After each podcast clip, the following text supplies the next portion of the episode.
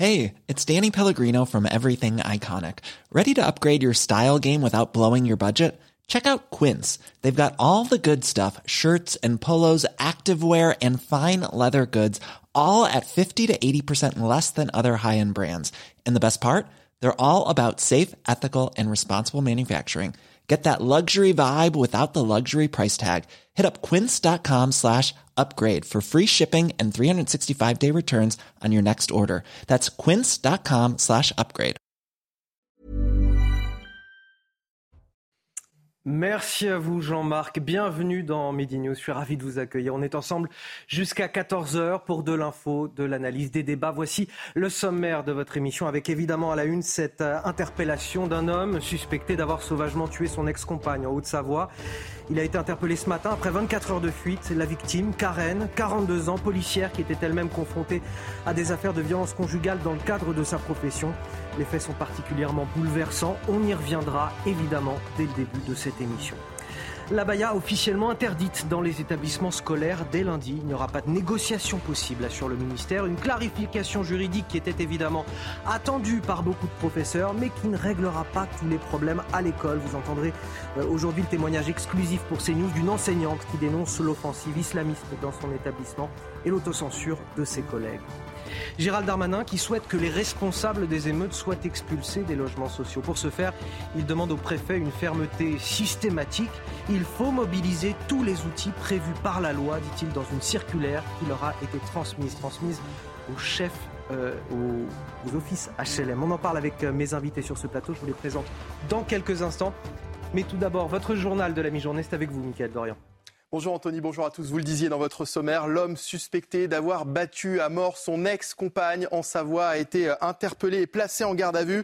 Il a été euh, appréhendé à Arvillard, une commune proche de la Croix de la Rochette où s'était euh, déroulé le drame et où vous vous trouvez. Célia Barotte, bonjour. L'homme a vraisemblablement été interpellé, Célia, sans difficulté. Oui, une interpellation selon euh, nos sources sans violence, sans difficulté, une interpellation réalisée euh, peu après 10 heures, comme l'a rappelé euh, Anthony dans son sommaire, près de 24 heures après les faits. Nous sommes situés à quelques kilomètres à peine de cette commune où s'est déroulé le drame. Donc le véhicule du suspect, une voiture Toyota, avait été découverte sur le parking d'un temple bouddhiste déjà hier soir, puisque ce temple bouddhiste avait été évacué et ce temple avait été euh, bouclé. Il s'agit euh, euh, d'une interpellation sans violence. Le, suspect n'était pas dans le temple bouddhiste, il était dans les, alentours, dans le bois. selon un signalement adressé aux forces de l'ordre, l'homme de 61 ans avait été décrit comme dangereux et potentiellement armé. Il a été placé en garde à vue. Merci beaucoup Célia Barotte en direct de la Croix de la Rochette. Donc en Savoie. Dans l'actualité également, c'est aujourd'hui, vendredi 1er septembre, que la très controversée réforme des retraites euh, entre en vigueur. C'est donc officiellement la fin des régimes spéciaux et bien sûr le début euh, du report progressif de l'âge légal de départ. Il sera reculé euh, progressivement au rythme de trois mois par an. La génération née en 1968 sera la première à partir à la retraite à 64 ans. Le Covid, un premier cas de variant super mutant a été euh, détecté en France. La personne a été testée dans le département de l'Aube. La France s'ajoute donc à la quinzaine de pays ayant détecté au moins un cas. Alors faut-il s'en inquiéter? On voit ça avec Yael Benamou. Il est surveillé de près par les autorités sanitaires. Son nom, le variant Omicron BA286 ou bien appelé Pyrola. Il se distingue de ses cousins par le nombre de mutations qu'il a subies, une trentaine c'est beaucoup. Et, tout le défi, si vous voulez, c'est de voir que les vaccins existent aujourd'hui, même s'il y a eu des modifications. Est-ce qu'ils protègent toujours euh, sur, euh, sur ce virus, et en particulier puisqu'ils jouent surtout sur la protéine spike Les anticorps qui combattent la protéine spike pourraient donc avoir du mal à la reconnaître. Qu'en est-il de sa virulence et de sa transmissibilité? Pour l'heure, il n'y a pas assez de données. Les professionnels de santé se veulent tout de même rassurants. Moi, j'affole pas le virus circule toujours. Il est, il semble pas être gravissime, mais vigilant. Ça veut dire qu'il faut quand même continuer à tester pour qu'on ait une vision de la réalité, et puis surtout faire du séquençage pour savoir quelle est la souche dominante. La vaccination pour les plus de 70 ans et pour les immunodéprimés reste fortement recommandée par les médecins. 1,1 milliard d'euros de revalorisation salariale pour les soignants à l'hôpital. Elisabeth Borne l'a annoncé euh, hier. Objectif, revaloriser le travail de nuit et le dimanche. Une mesure insuffisante selon Bruno Mégarban. Il est chef du service réanimation à l'hôpital Lariboisière à Paris. On l'écoute. Ces mesures de revalorisation euh, des, euh, des salaires euh, euh, en cas d'activité de nuit ou de week-end pour les paramédicaux est une très bonne nouvelle, euh, malheureusement insuffisante pour éviter et renverser la, la, vapeur actuelle. ce qui manque évidemment, c'est encore de redonner du sens au travail hospitalier et de remettre le patient au centre des préoccupations. Et puis Paris devient euh, aujourd'hui la première capitale européenne à abandonner les trottinettes en libre service. Leur interdiction est en vigueur depuis ce matin euh, pour les faire euh, disparaître. Les opérateurs étaient mobilisés ces derniers jours dans les rues. Lors d'une consultation populaire en avril dernier, 89% des votants s'étaient exprimés contre la présence hein, de ces 15 000 trottinettes dans la capitale. Aminat Adem, Charles Pousseau et Alice Sommerer. Je récupère euh, les deux trottinettes qu'il y avait en rue pour les remettre dans mon camion. Dans le 17e arrondissement de Paris, Sérine s'active pour trouver les dernières trottinettes en libre service. Et pour cause, ces engins électriques sont désormais bannis de la capitale. C'est très important de faire attention entre les véhicules, etc., de prendre son temps. Donc on sillonne, on sillonne et puis, euh, et puis on, les cherche. Le but étant qu'au euh, 1er septembre, il n'y ait plus aucun véhicule en rue. Une fois le ramassage terminé, Sérine rejoint Erwan au dépôt. Ça va, tu t'en sors On a récupéré combien 5 Déjà 5. Ouais, super. Et euh, j'en suis qu'à la moitié. C'est lui qui se chargera des réparations et du transfert des trottinettes hors de la capitale parisienne. On a à peu près un tiers de cette flotte qui va être déployée en Ile-de-France. On est présent dans 80 communes aujourd'hui en Ile-de-France. Et les deux tiers restants partiront dans des marchés étrangers, principalement en Allemagne, euh, dont Berlin par exemple, et en Pologne également. À Paris, les trois entreprises qui se partageaient une grande partie du marché de la trottinette investissent désormais sur les vélos en libre service. Et voilà, Anthony, ce qu'il fallait retenir de l'actualité à midi sur CNews. Merci, Michael. On vous retrouve à 13h pour un nouveau journal. Il est temps pour moi de vous présenter mes invités autour de cette table. J'ai tout d'abord Naïma M. Fadel. Bonjour, Anthony. Plaisir de vous retrouver, Naïma. Eh bien, plaisir partagé. Merci. Essayiste sur ce plateau pour commenter avec nous l'actualité. Vous avez à vos côtés Philippe David. Bonjour. Bonjour, Philippe, animateur Sud Radio. On s'est vu dans le courant de l'été, on va pas se, se re-souhaiter euh, une belle rentrée. Euh, alors, sachant que c'est l'automne météorologique le 1er septembre, c'était un plaisir d'être avec vous à l'été. Ce sera un plaisir d'être avec vous en automne. Allez, je poursuis le tour de table avec Gauthier Lebray du service politique de, de CNews. Bonjour Anthony. Euh, nous avons également Céline Pina, essayiste. Bonjour. Bonjour, merci d'être avec nous. Amine Elbaï, juriste. Et enfin Noémie Schulz euh, sur ce plateau, puisqu'on va parler de, voilà, de faits particulièrement graves qui se sont euh, déroulés hier en Savoie. Ce drame, cette femme de 42 ans sauvagement tuée en pleine rue à Chambéry par son ex-compagnon. Les faits se sont donc déroulés hier matin. Euh, Karen, policière de profession, déposait l'un de ses enfants à la crèche lorsqu'elle a reçu plusieurs dizaines de coups, des coups portés avec ce qui pourrait s'apparenter à une machette, en tout cas un objet coupant. On en parle avec vous donc 24 heures de fuite pour cet homme, un homme qui a été euh, finalement interpellé là dans la matinée. Absolument. Euh, le suspect, hein, dont on rappelle que c'est l'ancien conjoint de cette, de cette femme, a été interpellé euh, un peu après 10 heures du matin par la gendarmerie sur la petite commune d'Arvillard, à proximité d'un centre bouddhiste. on est, à, pour vous donner une idée, à même pas 10 km de la croix de la Rochette. Donc il s'est éloigné très peu euh, euh, de, l'endroit où hier il a tué euh, son ex-compagne. son véhicule avait été repéré et donc ce matin les gendarmes l'ont interpellé sans violence. Il sortait d'une zone boisée. il a été donc arrêté et il est en ce moment en garde à vue à la section de recherche de Chambéry. On le rappelle, le procureur de la République a ouvert une enquête pour assassinat. Il y a donc la dimension, la, préméditation qui est retenue à ce stade dans cette très violente agression, euh, puisque euh, cette femme a été, vous l'avez dit, euh, battue à mort avec un objet contondant. Que sait-on du, profil de cet homme? On sait qu'il est âgé d'une soixantaine d'années et qu'il a donc été le, le mari de cette, de cette jeune femme de 42 ans. Ils ont eu deux enfants ensemble qui sont aujourd'hui adolescents. Ils étaient séparés depuis plusieurs années. Ils vivaient, quand ils étaient en couple, ils vivaient à Nice. leur divorce a été prononcé en 2021, mais la séparation était antérieure. Euh, d'abord, puisqu'on l'a dit, cette jeune femme avait euh, euh, deux autres enfants, un enfant qui était à la crèche et un autre âgé de trois ans avec lequel elle se trouvait hier matin au moment où elle a été attaquée. Et en 2020, cet homme avait déjà été condamné par le tribunal correctionnel de Nice pour non-respect d'une ordonnance de protection rendue au profit de, de son épouse. Ça veut dire que déjà, un juge aux affaires familiales avait euh, euh, estimé euh, qu'il fallait protéger cette femme de, son ancien compagnon. Le procureur de la République qui précise, qui a précisé que la victime avait été mutée en, en Savoie, qu'elle avait déposé plainte récemment contre son ex-conjoint, mais pour non-paiement de la pension alimentaire et qu'il n'y avait pas de plainte déposée en tout cas sur les départements de la Savoie, pour des faits de violence ou de harcèlement. Que peut-on dire aussi du, profil de, Karen, 42 ans? Elle était elle-même policière.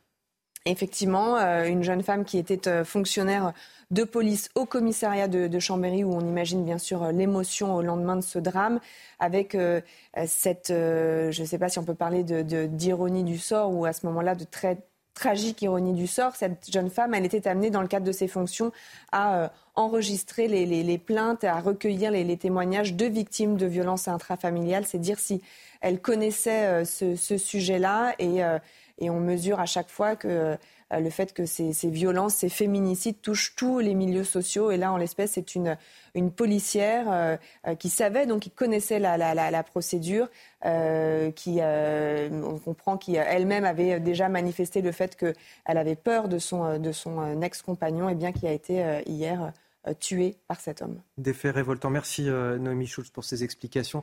Des faits révoltants et qui nous interrogent encore et toujours sur la lutte contre les violences faites aux femmes. Naïma El Fadel, votre sentiment Oui, bah écoutez, euh, je, trouve que ce drame est, absolu parce qu'en plus, elle s'est fait attaquer à la machette de ce qu'on en dit hein, devant son enfant de, de, 3 ans. je, je m'interroge toujours, vous savez, sur la récidive apparemment, elle avait peur de, son ex-mari. Apparemment, il y avait déjà une plainte qui avait été déposée. Il y avait une protection qui avait été mise en place. Elle a changé de région euh, pour justement ne plus euh, euh, être menacée. Donc, je m'interroge sur la récidive parce que c'est ça notre problème en France. C'est que la plupart des meurtres qui ont eu lieu dans notre pays, c'est de la récidive. Donc, ça veut dire qu'on n'a pas encore les outils nécessaires pour justement l'empêcher. Moi, je vais citer juste l'Espagne, qui a vraiment, euh, ça a été euh, souligné par l'ONU, euh, qui a été vraiment exemplaire dans cette question de la lutte contre les violences faites aux, femmes. Mais ils ont mis les moyens. Ils ont mis en place des policiers spécialisés avec des référents qui suivent les dossiers. Ils ont mis en place des tribunaux, tribunaux spécialisés.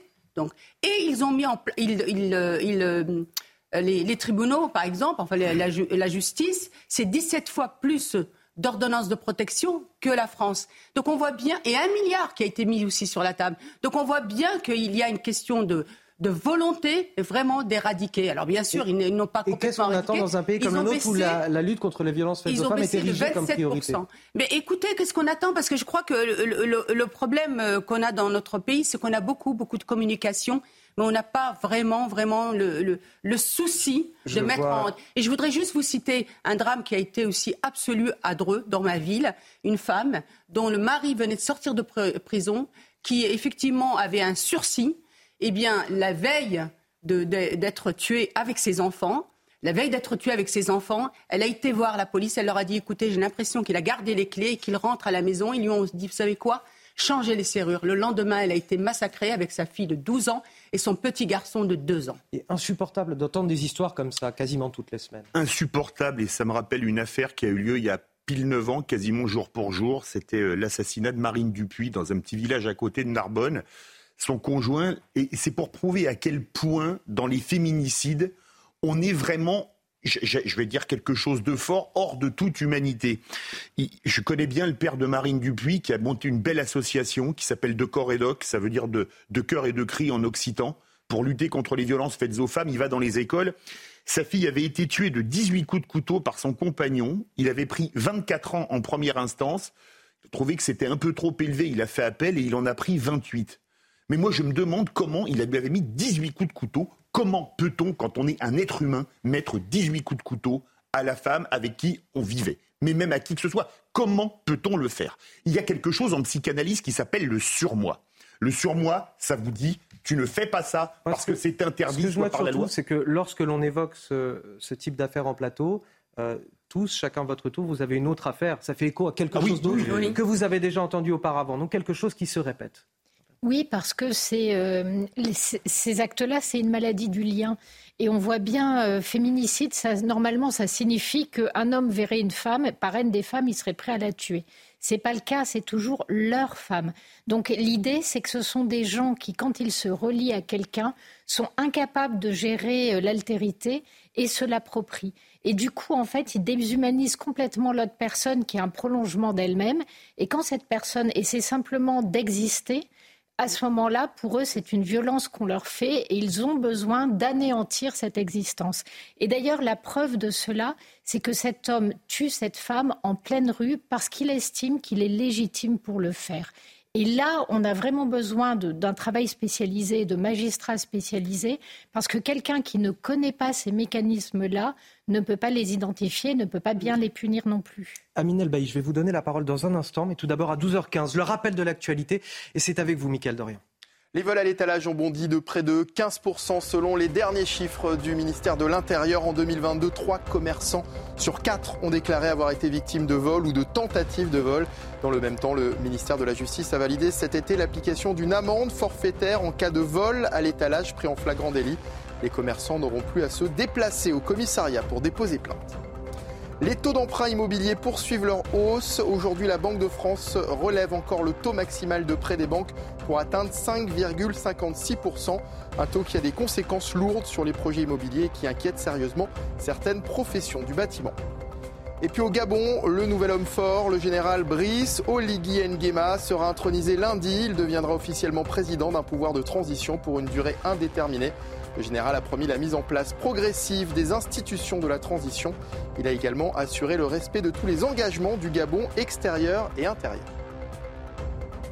Amine Elbaï avec nous sur ce plateau pour une dernière réaction sur ce drame qui s'est produit en, Haute-Savoie. Cette femme de 42 ans, Karen, tuée par son ex-conjoint hier en pleine rue, un homme qui a été interpellé finalement ce matin.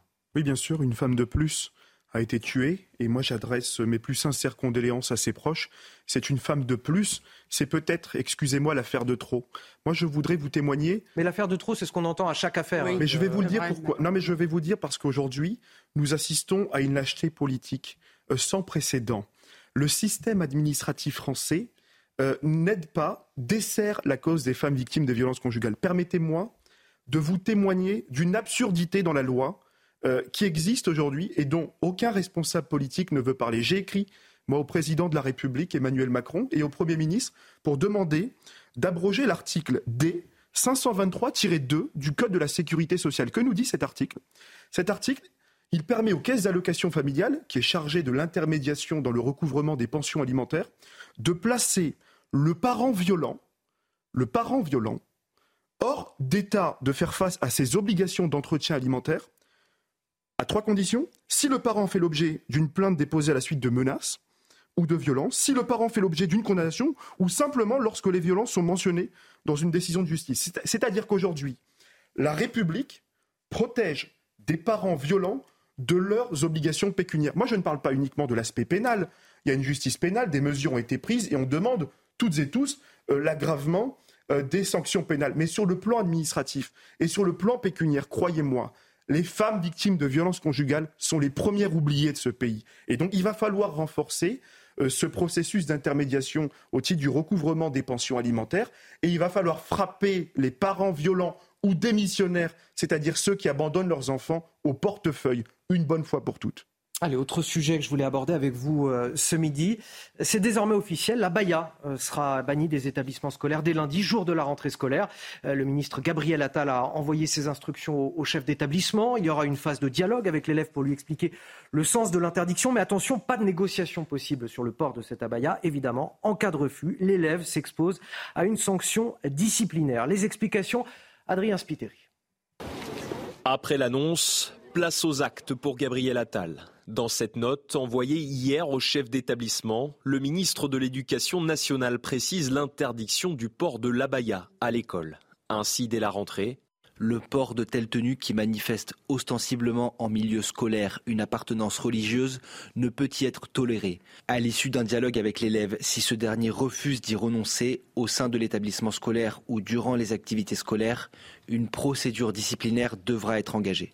Pour justifier ces possibles sanctions disciplinaires, le ministre s'est également adressé aux élèves et aux familles. Il rappelle l'un des principes de la République. Le principe de laïcité suppose la neutralité de l'État à l'égard de tous les élèves, quelles que soient leurs convictions. Ce devoir de neutralité s'applique aussi à l'école, qui a pour devoir de les instruire et de forger leur esprit critique dans le respect de chacun.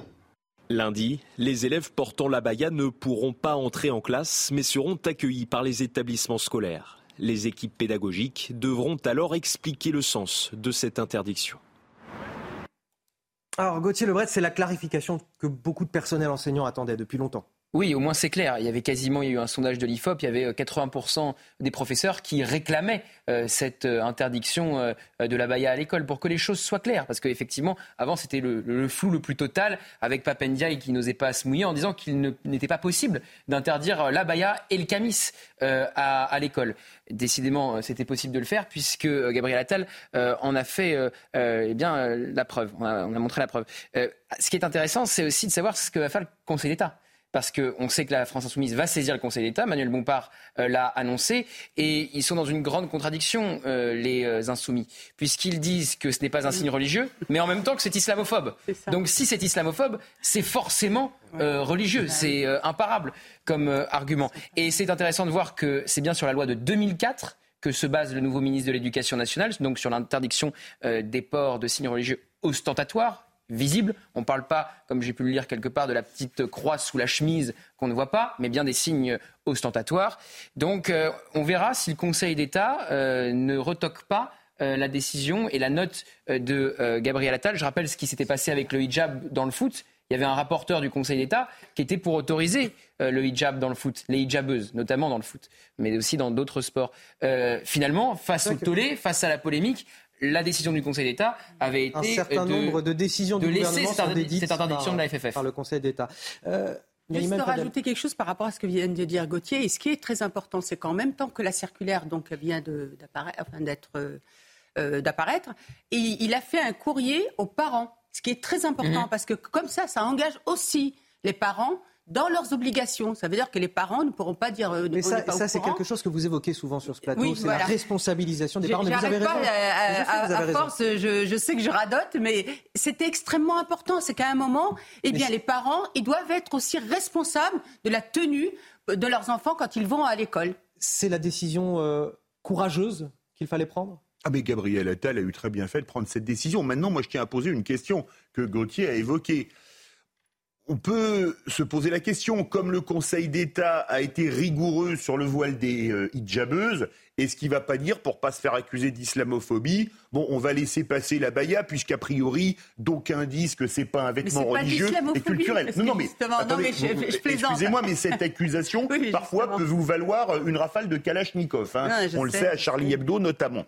Et autre chose, moi, ce qui me fait très peur, c'est qu'entre prosélytisme via TikTok et envie de provocation, le jour de la rentrée des classes, un nombre incroyable d'élèves débarquent dans les établissements scolaires, en abaya ou en camis, pour voir comment réagit la hiérarchie. Parce que là, Gabriel Attal, il sera rue de Grenelle, mais quand vous allez avoir un proviseur avec peut-être plein de monde qui va arriver dans cette tenue, Comment est-ce que ça que va se passer va-t-il se passer Voilà. très concrètement? C'est la ça question. la vraie question. Parce que quand vous ça. avez qu'un seul cas d'Abaya ou qu'un seul cas de Camis, c'est plus simple que quand vous en avez des dizaines. Évidemment, s'il y a des euh, dizaines de cas dans une même école d'Abaya ou de Camis, pour faire pression Et les cas se concentrent aussi souvent dans, dans les dans mêmes, les mêmes écoles, endroits. voilà. On en parlait ce matin euh, avec un, un- un professeur qui a enseigné à, à Marseille notamment. C'est vrai que dans l'ordre des pros, c'est vrai que c'est plus compliqué pour euh, le patron de l'établissement ou pour les enseignants de faire bloc. On a beaucoup de choses à dire sur la, la question du port de la baya et de l'entrisme aussi religieux euh, dans les écoles. Je vais vous donner la parole dans un instant. On va marquer une courte pause et on y reviendra tout à l'heure avec euh, le témoignage euh, d'une prof de lycée du sud de la France qui nous parle, qui, déplore la normalisation de l'idéologie islamiste au sein de son établissement et surtout le, le silence parfois contraint des enseignants, en tout cas subi.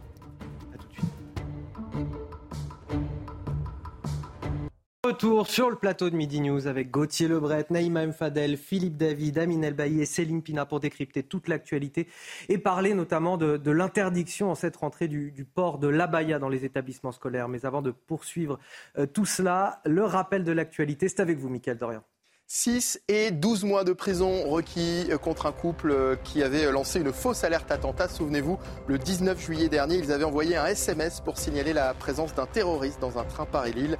Ils souhaitaient euh, ralentir le trafic pour ne pas rater une correspondance. Leur message avait déclenché la mobilisation du RAID, du GIGN et l'évacuation des deux gares lilloises pendant 4 heures.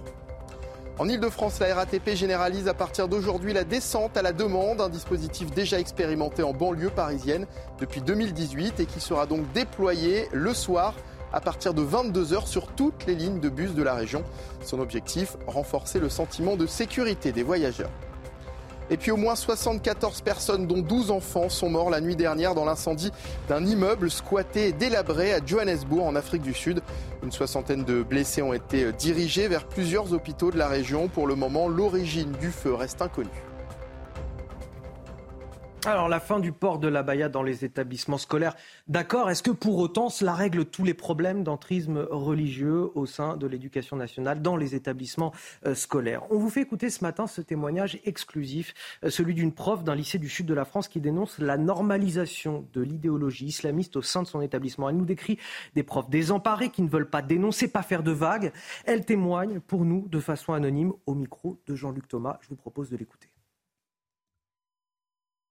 Nous montre qu'il euh, y a énormément de censure, d'autocensure qui se met en place. Beaucoup de collègues ne font pas remonter les, incidents, ne font pas remonter leurs observations, leur analyse de terrain. Euh, quand ça remonte, je vous l'ai dit, c'est filtré, c'est modifié, c'est rectifié, c'est le pas de vague qui, l'emporte. Euh, ce pas de vague va continuer parce que si vous continuez à, à faire remonter des rapports d'incidents, les chefs d'établissement, il faut bien comprendre qu'ils sont là pour gérer leur carrière, ils ne sont pas là pour gérer les problèmes.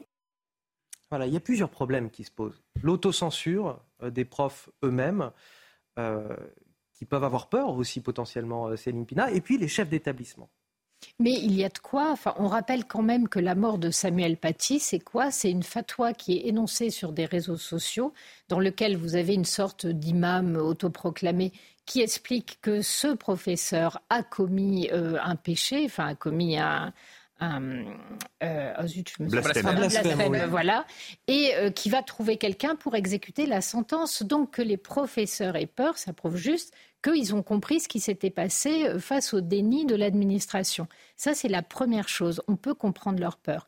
La deuxième chose, c'est qu'on a eu un Blanquer qui a dit on va arrêter avec le pas de vague et on a bien vu sur des cas extrêmement précis qu'en fait cela ne fonctionnait pas et que quand un professeur ou un directeur d'établissement était en première ligne, il ne trouvait personne pour le soutenir derrière. Ou, ou alors c'était parce qu'il avait la chance d'être avec un inspecteur d'académie qui était conscient de tout ça.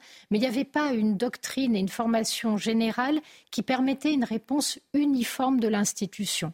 Là, avec ce que vient de faire Gabriel Attal, on a une réponse uniforme de l'institution qui ne tortille pas, qui dit clairement c'est interdit et qui donne même une méthodologie en disant on explique mais attention, on ne négocie pas.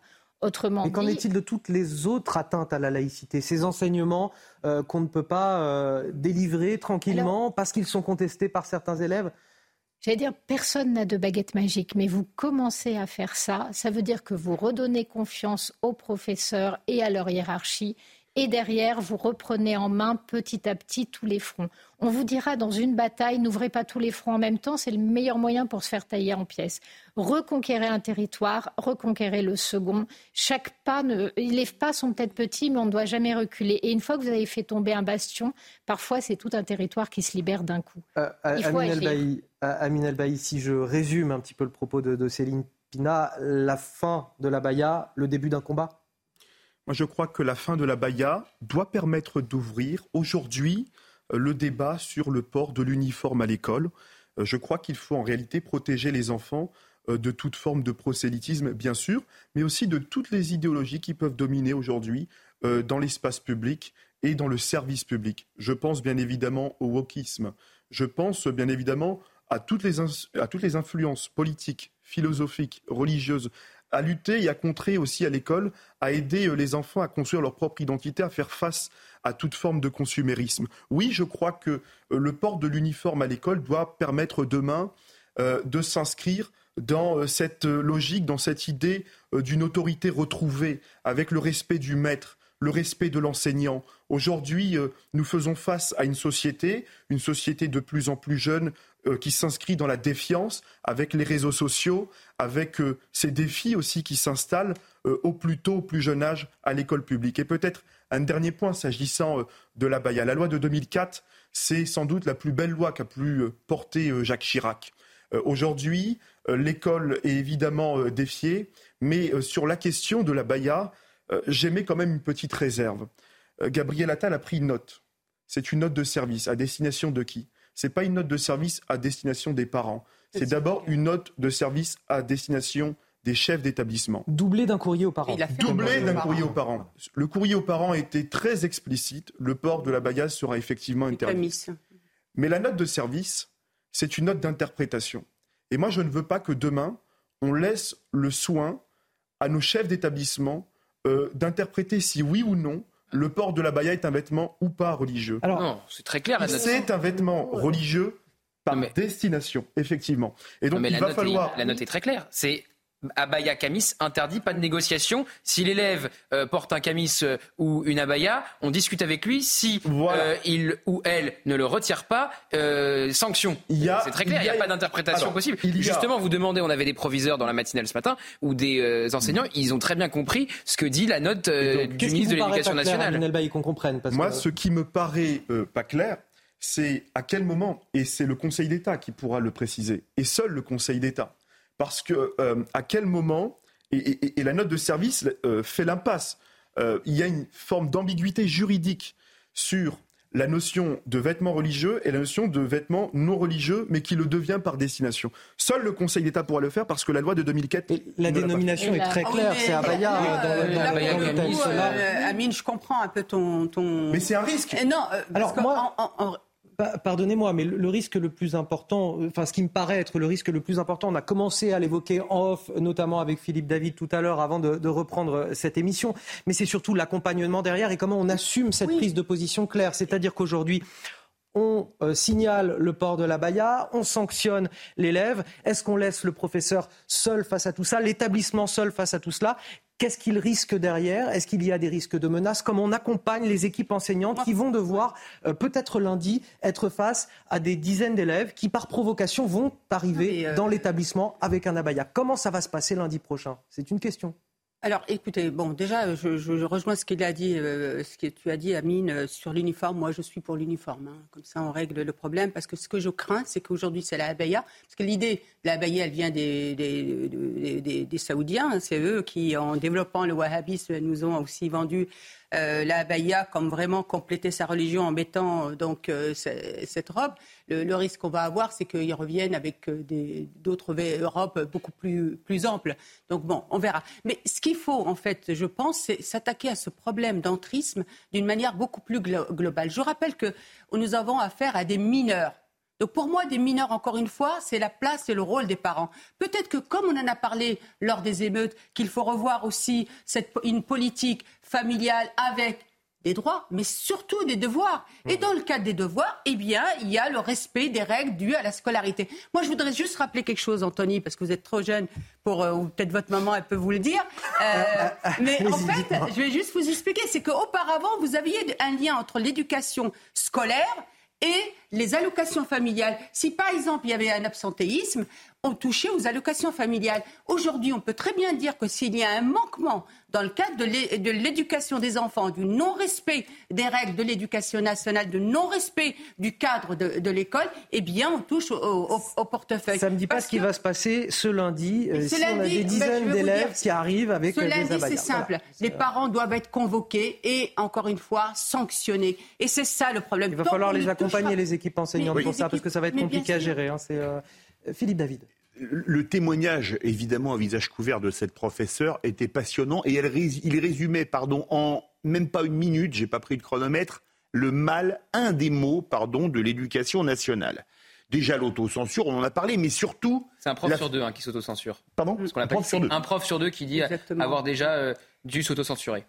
Et ce qui est terrible, c'est surtout le pas de vague le pas de vague dans l'éducation nationale. Parce qu'un chef d'établissement pense à une chose, avant tout, sa carrière. On est totalement Et là, si jamais...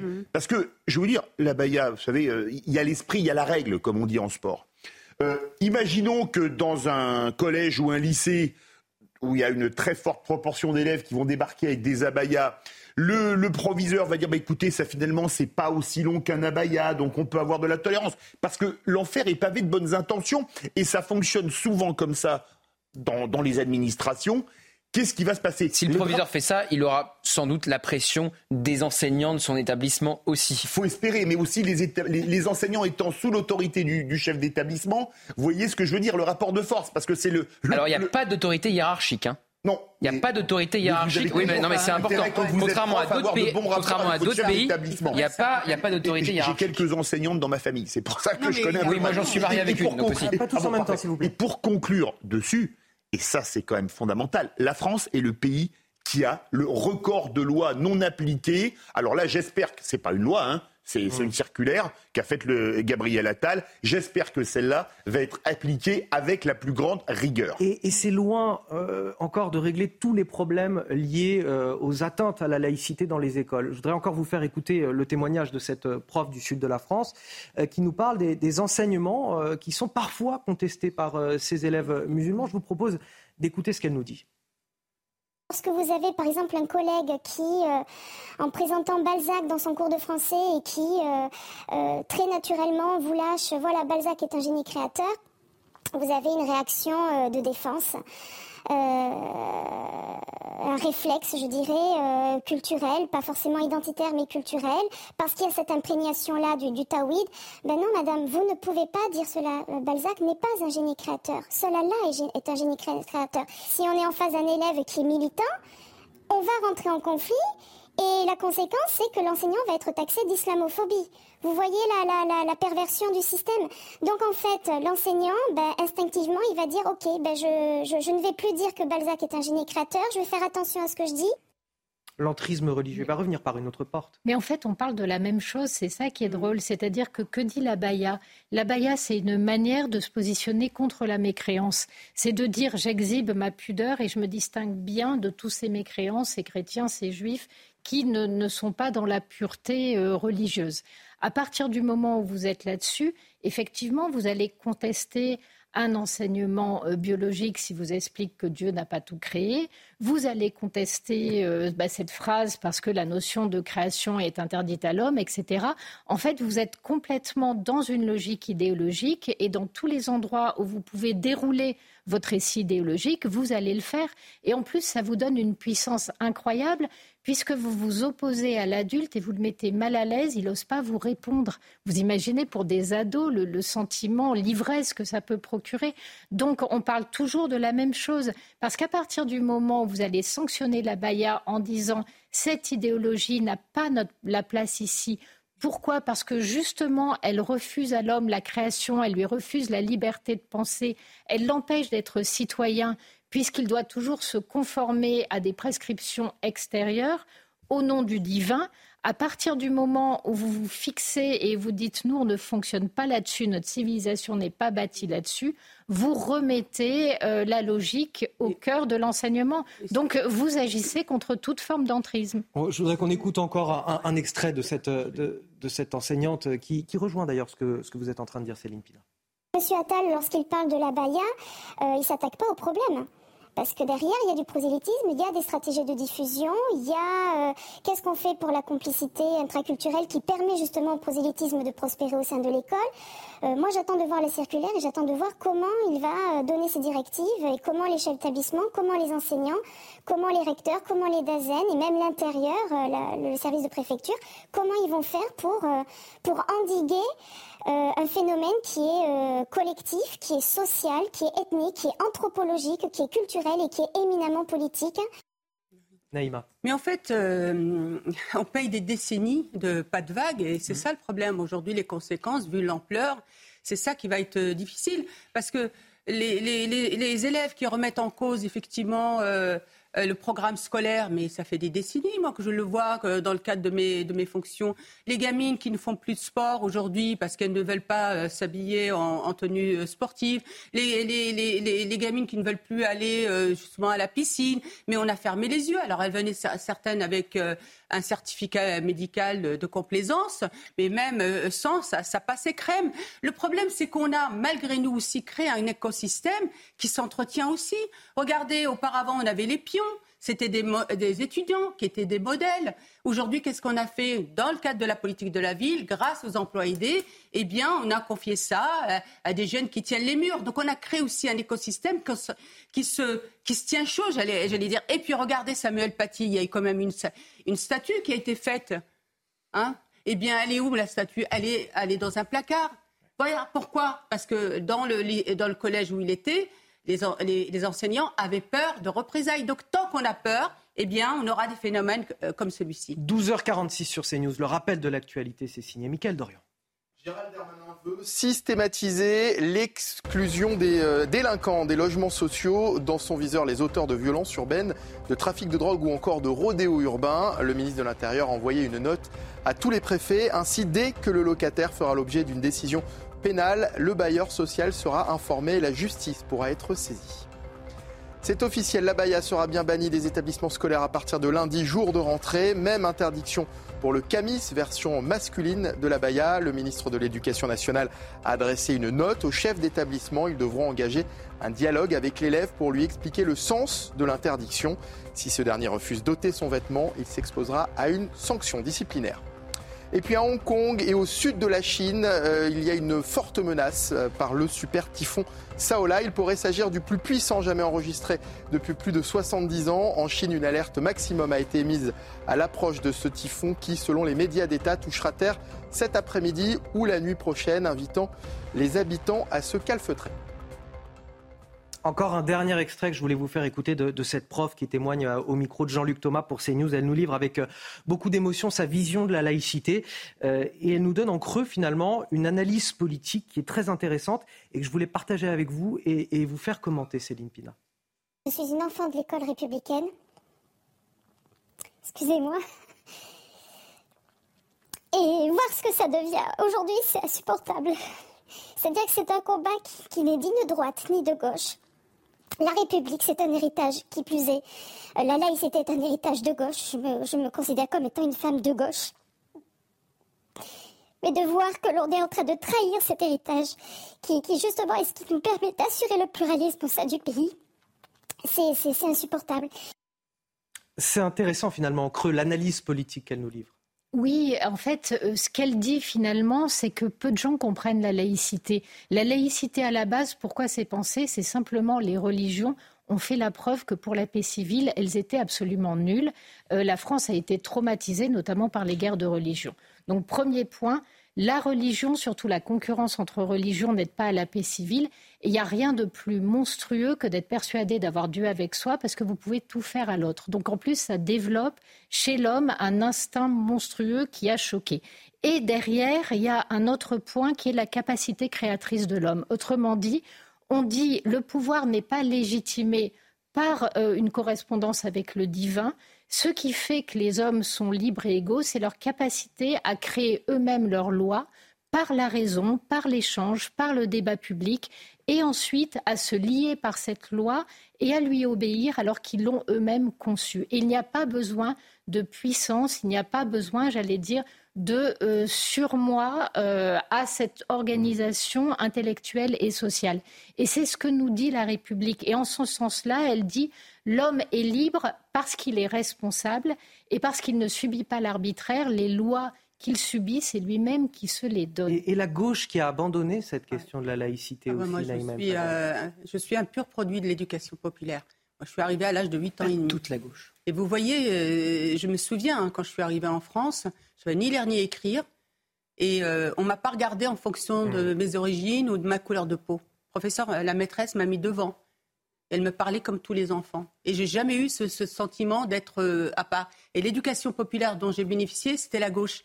Vous voyez et j'ai été rattrapé au vol par ah. Gauthier. Je l'ai entendu pendant que vous parliez, euh, Neïma, me dire pas toute la gauche. Non, pas toute la gauche, parce qu'il y a une vraie partie euh, du PS qui a soutenu la décision de Gabriel Attal. Je pense au maire euh, de Montpellier, Mickaël Delafosse. Je pense à la présidente des jeunes socialistes. Par contre, c'est vrai qu'il y en a qui brillent, qui, brillent, par leur, leur silence. Euh, et d'autres carrément qui se sont totalement reniés. Ça, c'est les insoumis. Quand il y a une archive dans On n'est pas couché euh, de Jean-Luc Mélenchon euh, sur le port du voile, il était très sévère. Il était laïcard, disons-le, Jean-Luc Mélenchon. Et il s'est vendu, non pas pour un plat de lentilles, mais pour parce qu'il a changé d'électorat. il, a, il abandonné les classes populaires et les classes ouvrières qui sont parties chez Marine Le Pen. Donc il lui fallait, il fallait trouver un autre électorat. Et quand je dis il y en a qui brillent par leur silence, je pense évidemment à Olivier Faure, qui euh, n'est pas sur la même ligne que celle pourtant qui préside le mouvement jeune de son parti ou que le maire de Montpellier qui est plutôt sur une autre ligne que la sienne, donc qui est un dissident. Mais Olivier Faure, dès qu'il faut se fâcher avec Jean-Luc Mélenchon, alors de temps en temps il ose faire un tweet, mais sur ces questions-là, il est vraiment... Euh, Pardonnez-moi, mais vous entendez cette petite caché sous le bureau. Je vais me faire gronder. Oui, oui, pardon. Dans on va marquer une courte pause. On arrive dans un instant sur CNews 2h51. On revient avec le journal de Michael Dorian, bien sûr. On parlera de Gérald Darmanin qui souhaite que les responsables des émeutes soient expulsés des logements sociaux. Il a euh, diffusé une circulaire à destination des préfets en ce sens et on en parle juste après De retour dans Midi News. Gérald Darmanin qui souhaite que les responsables des émeutes soient expulsés des logements sociaux. On en parle dans un instant avec tous mes invités sur ce plateau, Naïma M. Fadel, Philippe David, Amin Elbaï, Céline Pina et Gauthier Lebret. Mais tout d'abord, tout d'abord le journal de Mickaël Dorian. Rebonjour Anthony, bonjour à tous. Emmanuel Macron dans le Vaucluse. En ce jour de pré-rentrée scolaire, le chef de l'État est en déplacement dans un lycée professionnel d'Orange. Bonjour Florian Tardif, vous suivez le président de la République avec Laurent Sélarié, un Emmanuel Macron en super ministre de l'Éducation pour promouvoir sa réforme du lycée pro.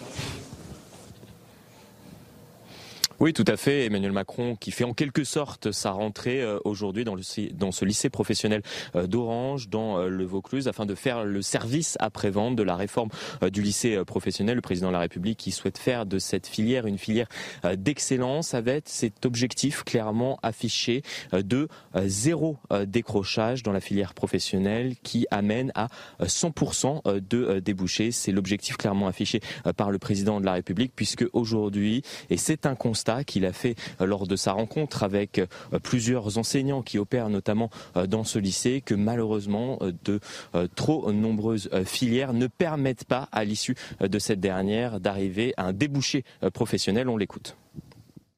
On sait bien qu'on a beaucoup de nos jeunes qui sont orientés en lycée pro, pas toujours par choix, mais parce qu'ils ont en fait pas réussi au collège et qui sont les fruits d'un décrochage qui a commencé avant. Ce qui fait que le premier problème qu'on a au lycée pro, c'est le décrochage qui est supérieur on a parlé avec les ministres. On a un tiers des lycéens qui sont en lycée pro. On a deux tiers des décrocheurs qui sont en lycée pro. C'est pas leur faute, c'est pas la faute des enseignants.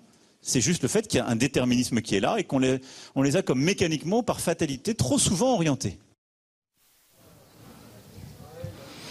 L'idée également avec euh, cette réforme du lycée euh, professionnel, vous venez de l'entendre euh, dans la bouche du président de la République, est de changer la vision qu'on peut avoir du lycée pro où malheureusement de trop nombreux élèves sont orientés vers cette filière, non pas par choix, mais par défaut. Il faut donc également changer cette vision-là. Et je parlais des débouchés professionnels. Il va y avoir une refonte globale de la carte des formations pour permettre justement à ces élèves de trouver ensuite un travail à la fin de leur tout simplement parce que l'objectif du président de la République, qui est le même depuis son arrivée à l'Élysée, c'est de tenter d'arriver au plein emploi et donc de diriger ses élèves vers des filières qui recrutent ensuite après leur formation ici. Merci beaucoup Florian Tardif. Les images sont de Laurent Sélarié pour CNews. C'est aujourd'hui, vendredi 1er septembre, que la très controversée réforme des retraites entre en vigueur. C'est donc officiellement la fin des régimes spéciaux et c'est surtout le début du report progressif de l'âge légal de départ. Il sera reculé progressivement au rythme de trois mois par an. La génération née en 1968 sera la première à partir à la retraite à 64 ans. Dans le reste de l'actualité, l'homme suspecté d'avoir battu à mort son ex-compagne en Savoie a été interpellé et placé en garde à vue. Il a été euh, appréhendé à Arvillard, une commune proche de la Croix de la Rochette où s'était euh, déroulé le drame et où l'émotion était encore très forte aujourd'hui, comme l'a constaté sur place notre journaliste police-justice Célia Barotte. À la Croix de la Rochette et dans les communes voisines, l'émotion est à son comble. Plusieurs riverains et proches de la victime sont venus déposer des fleurs et des lettres euh, près de la scène du crime, près de la garderie euh, de la commune. J'ai pu m'entretenir avec euh, plusieurs riverains qui étaient très émus et très choqués que cela se produise ici, dans ce paysage montagneux et d'ordinaire calme. Je vous propose d'écouter d'ailleurs le témoignage d'une amie et voisine de Karen, cette policière décédée à l'âge de 42 ans. Alors on m'en a jamais proprement parlé parce que c'était pas une femme qui, parlait de ses douleurs. Euh, elle m'avait juste, bon, euh, je savais juste qu'elle avait un ex-mari, que les filles devaient repartir chez leur père. Mais de là à penser ça, euh, j'en ai la boule au ventre. C'était une femme rayonnante, joviale. Les hommes sont surpuissants, impunis. Bon, ok, aujourd'hui une femme va porter plainte, mais derrière il y a quoi? Enfin, je comprends que la police soit débordée, qu'il y a pas mal de choses. Mais on en arrive à ça. C'est pas la seule, c'est pas la première, c'est pas la dernière malheureusement, mais euh, il faut pas qu'on puisse laisser des choses comme celle arriver. Plus jamais ça, quoi. Plus jamais. Au-delà de l'émotion, les habitants de la Croix de la Rochette et des alentours espèrent qu'avec l'interpellation euh, du suspect, justice sera faite. Le Covid-19, la France a, détecté un premier cas du variant euh, super mutant. La personne a été testée dans le département de l'Aube. La France s'ajoute donc à la quinzaine de pays ayant détecté au moins un cas de ce nouveau variant. Et puis on est à une semaine tout juste du coup d'envoi en France de la Coupe du Monde de rugby et direction Bordeaux où la ville doit accueillir plusieurs matchs et bien sûr les supporters qui vont avec. La sécurité, y est un enjeu majeur et elle a été, vous allez le voir, renforcée. C'est ce que nous montre ce sujet de Jérôme Rampenou. Bordeaux se prépare à recevoir la Coupe du Monde de rugby avec cinq matchs et des milliers de supporters. Un challenge pour la sécurité. 900 policiers et gendarmes mobilisés les jours de match, mais les veilles de match, on aura 450 policiers et gendarmes mobilisés spécifiquement pour cet événement sur Bordeaux. Et au total, ça fait 9000 policiers et gendarmes euh, sur les deux mois qui contribueront à la sécurité de l'événement. Les jours de match, des forces de l'ordre seront positionnées à certains arrêts de tram, en plus de ceux présents dans les rames. Des postes de police mobile vont aussi être installés en ville pour répondre rapidement en cas de dépôt de plainte ou d'agression. Pour cela, des moyens supplémentaires ont été alloués à la ville par le gouvernement. Je suis effectivement renforcé avec six unités de force mobile complémentaires, rien que pour cet événement. Donc ça, c'est très important. Les autres grandes villes de France, hein, Toulouse, etc., qui accueillent aussi, donc sont également renforcées, mais donc on a des renforts puissants.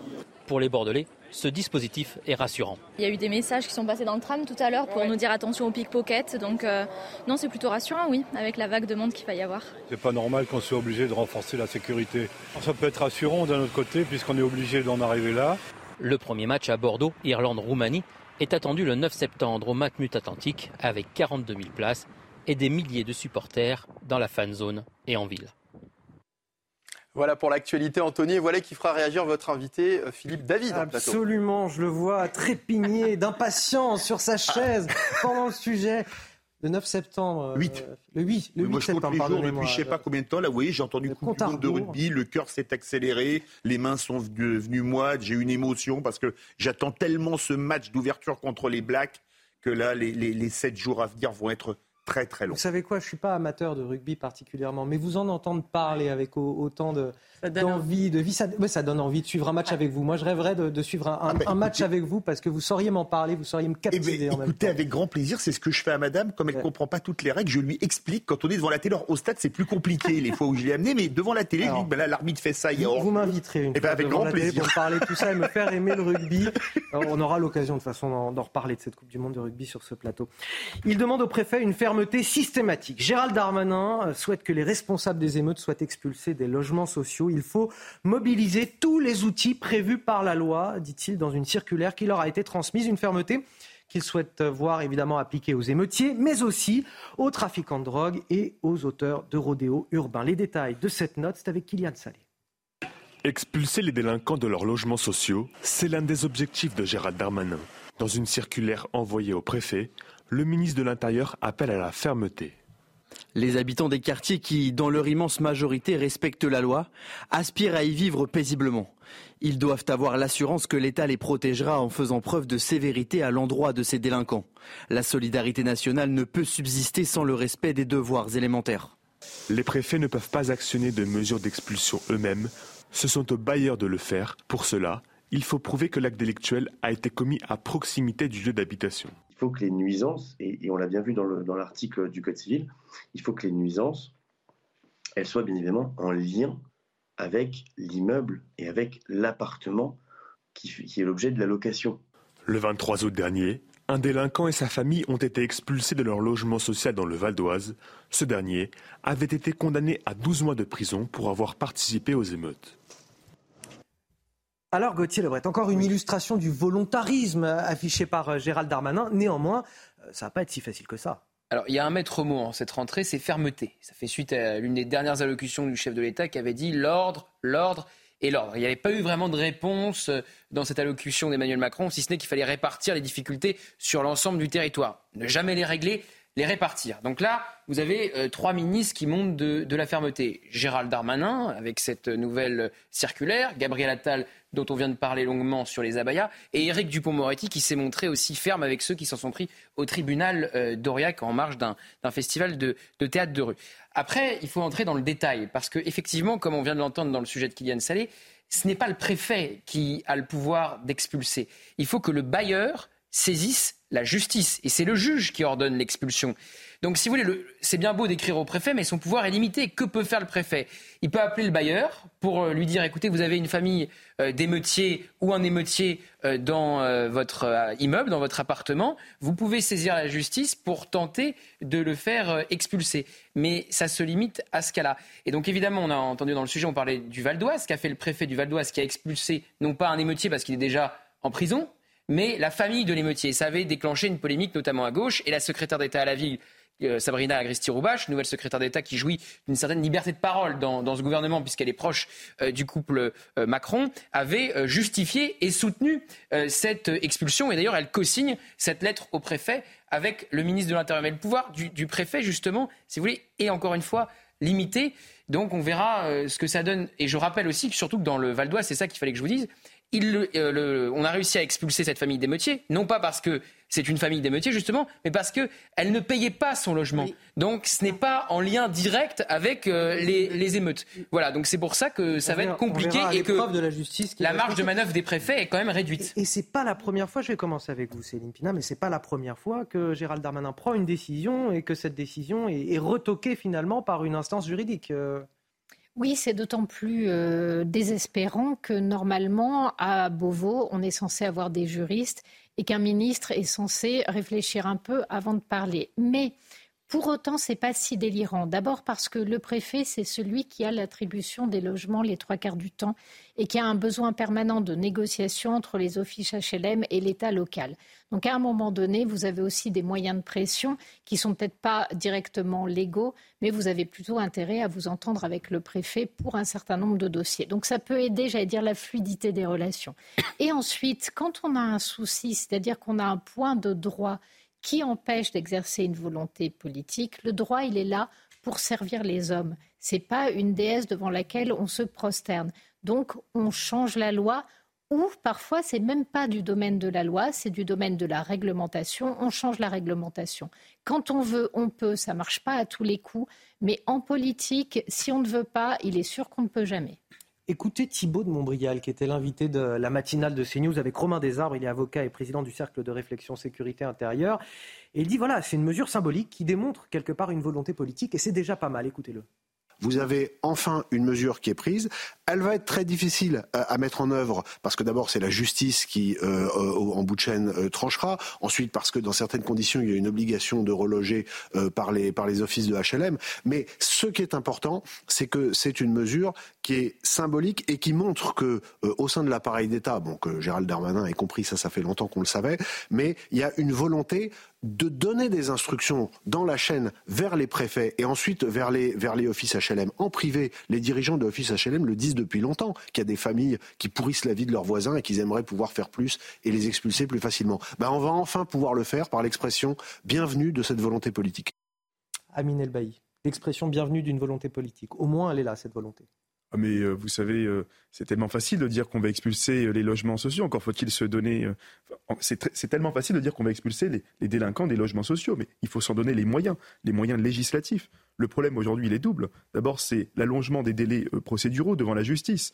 Vous savez que les logements sociaux sont régis par la loi de 89, qui est une loi d'intermédiation des rapports entre les locataires et les propriétaires. C'est la même loi euh, qu'on utilise pour les petits propriétaires. Quand vous êtes un locataire qu'on veut faire expulser, vous déposez un dossier d'AGI, euh, vous demandez un report d'audience. Ça dure deux ans en moyenne, une audience euh, devant le juge judiciaire. Et c'est à la toute fin de l'audience, c'est-à-dire au bout de deux ans, lorsque vous avez l'ordonnance d'expulsion, il faut ensuite que l'office HLM demande un commandement de quitter les lieux, qui lui-même peut être contesté devant le juge judiciaire et on peut obtenir des délais de grâce. Et c'est seulement à la fin, lorsque vous n'avez plus de délai de grâce, que la CAPEC, c'est la commission de prévention des expulsions sous l'autorité du préfet, euh, accorde le concours de la force publique. Et quand bien même, lorsque le préfet autorise, comme le demande Gérald Darmanin au bout de deux ans, trois ans, le, concours de la force publique, vous avez une, loi qui s'appelle la loi Dallot, le droit au logement opposable, qui euh, oblige à euh, réhéberger, à reloger la personne que vous allez expulser. Donc on déplace le problème, on ne le résout pas se déplace dans le temps. Elle est là aujourd'hui l'absurdité du système administratif français. Ce qu'il faut, c'est transposer le régime de la location des logements sociaux vers un régime d'occupation. C'est ce qu'on a fait pour les résidences universitaires. Et le jour où les conditions euh, d'attribution du logement social ne sont plus remplies, eh bien on abroge la décision euh, d'attribution d'un logement social et on donne ce logement social à des personnes qui attendent un logement depuis longtemps, des personnes de bonne foi, des personnes qui travaillent et qui euh, mériteraient la solidarité nationale. La directive qui est donnée au préfet est très importante parce que c'est vrai qu'ils ont un rôle majeur dans le cadre des attributions de logements, puisqu'ils ont un quota, mais aussi dans les expulsions, et pour que les expulsions aillent plus, plus vite. Mais c'est le rôle du juge, là. Oui, mais, mais oui, mais c'est eux, c'est le, le, le, le, préfet, et justement, il peut aussi avec se positionner le avec le bailleur, bien sûr. Euh, mais ce que je voudrais souligner, c'est qu'effectivement, on déplace le problème et souvent il pose des problèmes dans d'autres euh, quartiers. Il faudrait tout simplement faire comme ce qu'a fait le Danemark. Le Danemark a décidé que toute famille de délinquants sera expulsée de logements sociaux avec euh, et, sans être relogés. Donc il faut tout simplement mettre ça en place parce qu'il n'y a pas de raison que ces familles délinquantes puissent bénéficier euh, notamment de la solidarité euh, nationale. 13h16 sur CNews, c'est l'heure du rappel de l'actualité. C'est avec vous, Michael Dorian. Et, et, à la une de l'actualité, Anthony, après 40 jours de détention provisoire, le policier mis en examen dans l'affaire Eddy a été remis en liberté. Il reste sous contrôle judiciaire avec l'interdiction d'exercer. À Melun, les dealers font la loi dans un immeuble du quartier de l'Almont. Ascenseur en panne, escalier barricadé, partie commune insalubre. Une situation qui dure depuis plus de deux ans. Euh, euh, Denis Jules Maire, président du bailleur social Habitat 70, expliquait sur notre antenne pourquoi le problème n'était pas résolu mais déplacé. Et puis le pape François accueilli avec enthousiasme en Mongolie, en fauteuil roulant en raison de douleurs au genou. Le souverain pontife, âgé de 86 ans, est arrivé dans la matinée. Une visite prévue jusqu'à lundi dans ce pays en soutien à la petite communauté de catholiques qui compte environ 1400 fidèles pour plus de 3 millions d'habitants. Gérald Darmanin qui demande au, maire du Rassemblement national d'ouvrir des centres de rétention administrative dans leur commune. C'est une information au repas qu'on évoque avec vous, euh, Gauthier Lebret. Euh, parce que c'est bien de dire qu'il faut plus de, de CRA euh, pour expulser des migrants clandestins. Encore faut-il des, communes qui acceptent d'accueillir ces, ces, CRA. Et là, du côté du RN, bah, c'est silence radio. Alors il y a une réponse de David Rachlin depuis le maire euh, de euh, Fréjus, maire Rassemblement National, qui explique sur Twitter qu'il ne faut pas euh, plus de CRA en France, mais qu'il faut des, frontières et une réforme du droit d'asile pour que la demande d'asile se fasse depuis le pays d'origine et non en France. Mais effectivement, les places de CRA, donc on rappelle un centre de rétention administrative, c'est là que vous placez une personne en situation irrégulière dans l'attente de son expulsion ou de sa régularisation. Et effectivement, c'est comme les prisons tout le monde veut plus de place, mais pas, euh, mais pas dans sa commune. Et alors, pour être tout à fait honnête intellectuellement, pour retrouver une déclaration de Marine Le Pen qui demande plus de moyens euh, pour euh, les il a fallu que je remonte à, 2018, donc après son échec de 2017. Quand vous prenez effectivement les, derniers déplacements, notamment de Jordan Bardella qui a fait un déplacement il n'y a pas si longtemps que ça dans, dans un CRA non loin de Nice, il disait qu'il fallait changer, comme David Rachin, la politique migratoire. Mais il n'empêche qu'il y a des personnes en situation irrégulière sur notre sol. si on suit la logique du RN, il faut les expulser et en attente de l'expulsion, il faut, faut bien les mettre quelque part. Donc c'est pour ça qu'on a créé ces centres de rétention administratifs. Et donc effectivement, Gérald Darmanin a tenté de piéger le Rassemblement national en envoyant une lettre au maire du RN, très bien, vous êtes ferme sur euh, l'immigration, vous voulez euh, des expulsions massives, en attente de laisser passer consulaires euh, qui bloquent notamment dans les pays du Maghreb, faut bien mettre ces, ces, personnes en situation irrégulière quelque part. Donc si vous, logiquement, vous voulez plus de CRA, donc merci d'en accueillir dans vos communes, surtout qu'on est d'accord pour en construire davantage. Et là, effectivement, le RN répond non. moi, je m'entretenais hier avec l'entourage de Jordan Bardella. Au début, il voulait pas répondre. On m'a dit, je cite, on ne va pas faire de pub aux manœuvres ridicules de Gérald Darmanin. Fin de citation. C'est vrai qu'il y a une petite vacherie politique, enfin un petit piège politique ah, qui a été tendu là pour, il est complètement assumé par l'entourage du ministre de l'Intérieur. Vous voyez bien sa stratégie. C'est de bonne guerre, c'est de la politique. Et euh, il, brille plutôt dans cet exercice-là, Gérald Darmanin. Après, euh, dans les résultats, c'est autre chose. Mais il sait faire de la politique, ça c'est certain. Et on voit bien qu'ici, Marine Le Pen, depuis le, début de la rentrée, avec sa rentrée médiatique à Tourcoing, où il dit qu'il faut récupérer les classes populaires qui votent aujourd'hui pour Marine Le Pen. Et je termine juste par une autre citation euh, du RN qui se justifie de ne pas vouloir ouvrir de CRA.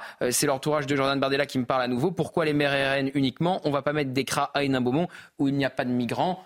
Bon, voilà, c'était pas forcément Hénin-Beaumont qui était euh, visé par euh, le ministre de l'Intérieur. On pense à Perpignan, on pense à d'autres villes. à Fréjus notamment, oui. À Fréjus, absolument. Philippe David, c'était pas du rugby, mais vous. Alors là, ah non, mais là, c'est vraiment de la politique politicienne, vous me passez ah l'expression, mais à deux balles. Parce que je vais vous prendre deux exemples de CRA. En Ile-de-France, il y en a un gros au Ménil-Amelot. Je vais aller en province, tiens, chez moi, à Toulouse. Il est à Cornebarieux. Cornebar... Le Béni-Lamelot, c'est à côté de Roissy. Cornebarieux, c'est à côté de l'aéroport de Blagnac.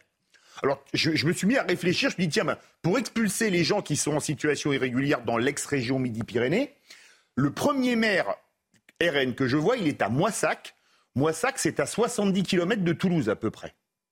Donc, si vous mettez un centre à Moissac, il va falloir que les policiers qui expulsent les gens fassent 150 km aller-retour pour les amener. C'est plus logique, c'est ça C'est pas ce qu'il y a de plus logique. Le plus logique, c'est de les mettre toujours à côté des aéroports internationaux. Si c'est pour faire de la politique politicienne, les... je vous dis, on l'a mis pourquoi au midi Parce que c'est à proximité de Roissy. À Toulouse, pourquoi à Cornebarieux? Parce que c'est à proximité de Blagnac. Mais faire un centre de... Parce que le maire RN à Moissac... vous nous dites fausse polémique, finalement. Mais c'est une fausse polémique. Alors, il n'y a pas vraiment de polémique, parce qu'il n'y a pas de polémique. Il y, a, une tentative de piège politique tendue par le ministre de l'Intérieur. Et après, est-ce que le RN y répond bien? Bah, Chacun jugera. Oui. Non, puis ça fait un peu pchit parce que euh, n'importe quel habitant se dit ouais, ben moi, si j'avais le choix, je n'accueillerais pas de prison ou je n'accueillerais pas de CRA. Après, il faut des places quand même. Hein inconsciente, vous créez un lien avec celui qui dit non. Donc vous avez tendance à ne pas trop lui tomber dessus. Et l'autre chose qui est vraie, c'est qu'on s'est rendu compte que ce soit dans le cas des prisons ou des centres comme ça de rétention administrative, les gens ont tendance à rester dans le périmètre qu'ils connaissent. Et donc quelqu'un, par exemple, qui a été en prison pendant dix ans dans un trou paumé, souvent quand il sort de prison, il s'installe dans le trou paumé. Alors qu'on peut dire qu'il n'a pas eu vraiment de, de socialisation, mais il est tellement désocialisé que ce repère-là, c'est peut-être le dernier qu'il est. Et c'est la même chose dans les centres de rétention administrative. Donc les maires derrière savent qu'ils risquent d'avoir une population qui va s'enquister et qui est absolument ingérable parce que souvent ils ne peuvent ni travailler ni être expulsés. Allez, on marque que des ennuis. On marque une courte pause. On va revenir euh, sur un sujet euh, qui vous concerne, qui nous concerne tous, l'inflation. Euh, ah, le pic n'est pas déjà passé eh ben voilà. on met, vous, mettez les pieds dans le plat. Merci Gauthier. on va en parler avec vous. On va en parler avec Lomique Guyot de CNews, journaliste économique, qui va nous expliquer si la réunion hier à Bercy a, a servi à quelque chose. vous avez un, un élément de réponse déjà dans la question à travers la Est-ce que ça a servi à quelque chose On vous dit tout dans un instant, juste après la pause. À tout de suite. De retour sur le plateau de Midi News, un plateau toujours plus rempli avec Naïma Mfadel, Philippe David, Amine Elbaï, Céline Pina, Gauthier Lebret, euh, Lomi Guillot pour parler euh, économie. Dans un instant, on va parler de l'inflation. Ce sera juste après le rappel de l'actualité, signé Michael Dorian. Et c'est aujourd'hui, vendredi 1er septembre, qu'entre en vigueur la très controversée réforme des retraites. C'est donc officiellement la fin des régimes spéciaux et surtout le début du report progressif de l'âge légal de départ. Il sera reculé progressivement au rythme de trois mois par an. La génération née en 1968 sera la première à partir à la retraite à 64 ans. Les taux d'emprunt immobilier poursuivent leur hausse. Aujourd'hui, la Banque de France relève encore le taux maximal de prêt des banques pour atteindre 5,56%, un taux qui a des conséquences lourdes sur les projets immobiliers et qui inquiète sérieusement certaines professions du bâtiment. Et puis au Gabon, le nouvel homme fort, le général Brice Oligui Nguema, sera intronisé lundi. Il deviendra officiellement président d'un pouvoir de transition pour une durée indéterminée. Le général a promis la mise en place progressive des institutions de la transition. Il a également assuré le respect de tous les engagements du Gabon extérieur et intérieur je ne vous fais pas un dessin pour ceux qui sont allés faire leurs courses euh, le week-end dernier en rentrant de vacances. Vous l'avez probablement constaté. Euh, au niveau des prix, ça ne s'est pas du tout arrangé. L'inflation a, progressé encore une fois dans le courant du mois d'août, 4,8%. On va en parler avec vous, euh, Lomique Guillot. depuis Noël, le gouvernement nous dit euh, ça va se calmer au printemps, puis à l'été, puis à la rentrée. Puis maintenant, c'est pour 2024. Donc on n'en finit plus. Il reporte à chaque fois ses prévisions. hier, il y a eu une grosse réunion à Bercy avec les industriels, les distributeurs. Clairement, euh, Bruno Le Maire a fait les, gros yeux à tout ce petit monde. Euh, mais très concrètement, qu'est-ce qu'il en est sorti Et est-ce que c'est sur le point de s'arranger dans les mois qui viennent? Est-ce qu'on peut encore y croire? Alors, moyennement en fait. Il n'en est pas sorti grand-chose. Merci, c'est fini. Il y a eu quelques annonces, hein, quelques mesures euh, annoncées. On va les détailler rapidement, mais vous allez voir que ça tient pratiquement sur un timbre-poste. La première, c'est le blocage à la hausse des prix de 5000 références et la possibilité qu'il baisse, mais quand? C'est flou. Et quel produit? C'est encore plus flou quand on demande à Bercy une liste. Ils se disent qu'il faut se tourner vers les distributeurs et les industriels. Eux disent qu'ils sont en train de discuter de cette liste. Autant vous dire que ça peut prendre du temps sans garantie de résultat. Jusqu'à présent, le gouvernement avait obtenu une première série euh, de blocage de prix, mais sur 1000 produits euh, seulement. C'était le fameux panier anti-inflation dont on a beaucoup parlé et qu'on n'a pas vraiment euh, ressenti une fois passé à la caisse. Et puis rappelons aussi qu'une grande surface, c'est jusqu'à 35 000 références en rayon. Donc vous voyez que 1000 ou 5000 produits, ça fait quand même une toute petite partie de, l'assortiment euh, dont les prix vont être euh, bloqués. Euh, le tout, alors vous le disiez, que les chiffres de l'inflation continuent d'être d'augmenter, hein, avec une inflation en août en hausse et puis une inflation surtout alimentaire. Hein, c'est ça qui préoccupe beaucoup les Français, qui est de 11,1% en août sur un an. Merci beaucoup, euh, Lomique Guillaume. Peut-être juste aussi une, pardon, une deuxième mesurette, elle est quand même parfaitement complète. bien sûr. Euh, la deuxième mesure, c'est que Bruno Le Maire a, demandé aux acteurs de la grande distribution et aux industriels de se revoir pour discuter euh, des prix et essayer d'avancer la date des, des, négociations. En principe, ces négociations entre industriels et grande distribution ont lieu jusqu'en mars. Là, on leur a demandé eh bien, de s'y mettre maintenant pour arriver à des résultats d'ici fin décembre. Les industriels disent que ce sera plutôt fin janvier, donc pas avant 2024, ces, ces baisses de prix. Et puis rappelons qu'en mai, eh bien, on nous avait déjà raconté la même chose. Ils devaient se remettre autour de la table et discuter pour arriver à des mhm. baisses de prix en juillet. Là, à nouveau, on n'a pas vu grand-chose. Ce qui peut aussi mettre un peu la puce à l'oreille sur l'efficacité relative de cette mesure, c'est que les industriels ont dit qu'ils étaient tout à fait d'accord pour rediscuter. En clair, c'est une mesure qui risque de ne pas leur coûter très cher. Et ce sentiment terrible qu'on a, probablement tous autour de la table et ceux qui nous regardent également, va de se faire balader en mm. permanence sur euh, cette question des prix et de l'inflation. Non, mais ça pose la, question de la crédibilité de la parole politique. Quand vous avez Bruno Le Maire qui, à longueur de plateau, euh, tout au fil des derniers mois, dit euh, c'est ce mois-ci hein, qu'on va passer le pic de l'inflation. Emmanuel Macron a fait pareil. Et le pic de l'inflation, euh, on l'a jamais passé. ça, c'est la première réflexion. C'est un peu comme quand Anne Hidalgo fait une campagne municipale pour dire je vous jure, je ne vais jamais augmenter la taxe foncière. et elle augmente de 50%. Elle avait aussi. Pour les Parisiens qui nous regardent. Voilà, pour les Parisiens qui nous regardent, elle avait aussi promis de ne pas se présenter à la présidentielle pour rester maire de Paris. Elle aurait dû tenir cette promesse pour pas faire 1,7%. Ça, c'est la première réflexion. Ensuite, il faut, ensuite, faut savoir que les prix ne reviendront jamais à ceux qu'on a connus avant la guerre en Ukraine.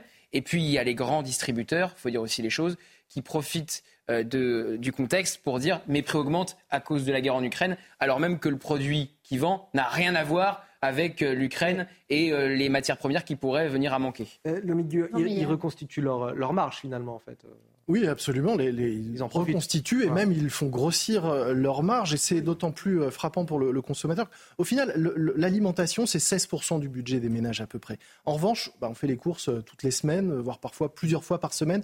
Donc les prix, on les voit en permanence, en permanence, en permanence. Alors même si c'est pas le principal poste de dépense, le fait que les prix soient si hauts, c'est un marqueur très fort pour les consommateurs et, même si c'est pas euh, s'il y a d'autres prix qui peuvent baisser ailleurs dans, l'inflation, des services ou d'autres types de biens, l'alimentation, c'est vraiment très très c'est au cœur des préoccupations. Il y, a les prix qu'on voit, il y a les prix qu'on voit augmenter, puis ceux qui ne bougent pas, mais en réalité le paquet est plus petit euh, ah à l'intérieur. c'est terrible. Mais ça fait partie aussi de, ces arnaques. Euh.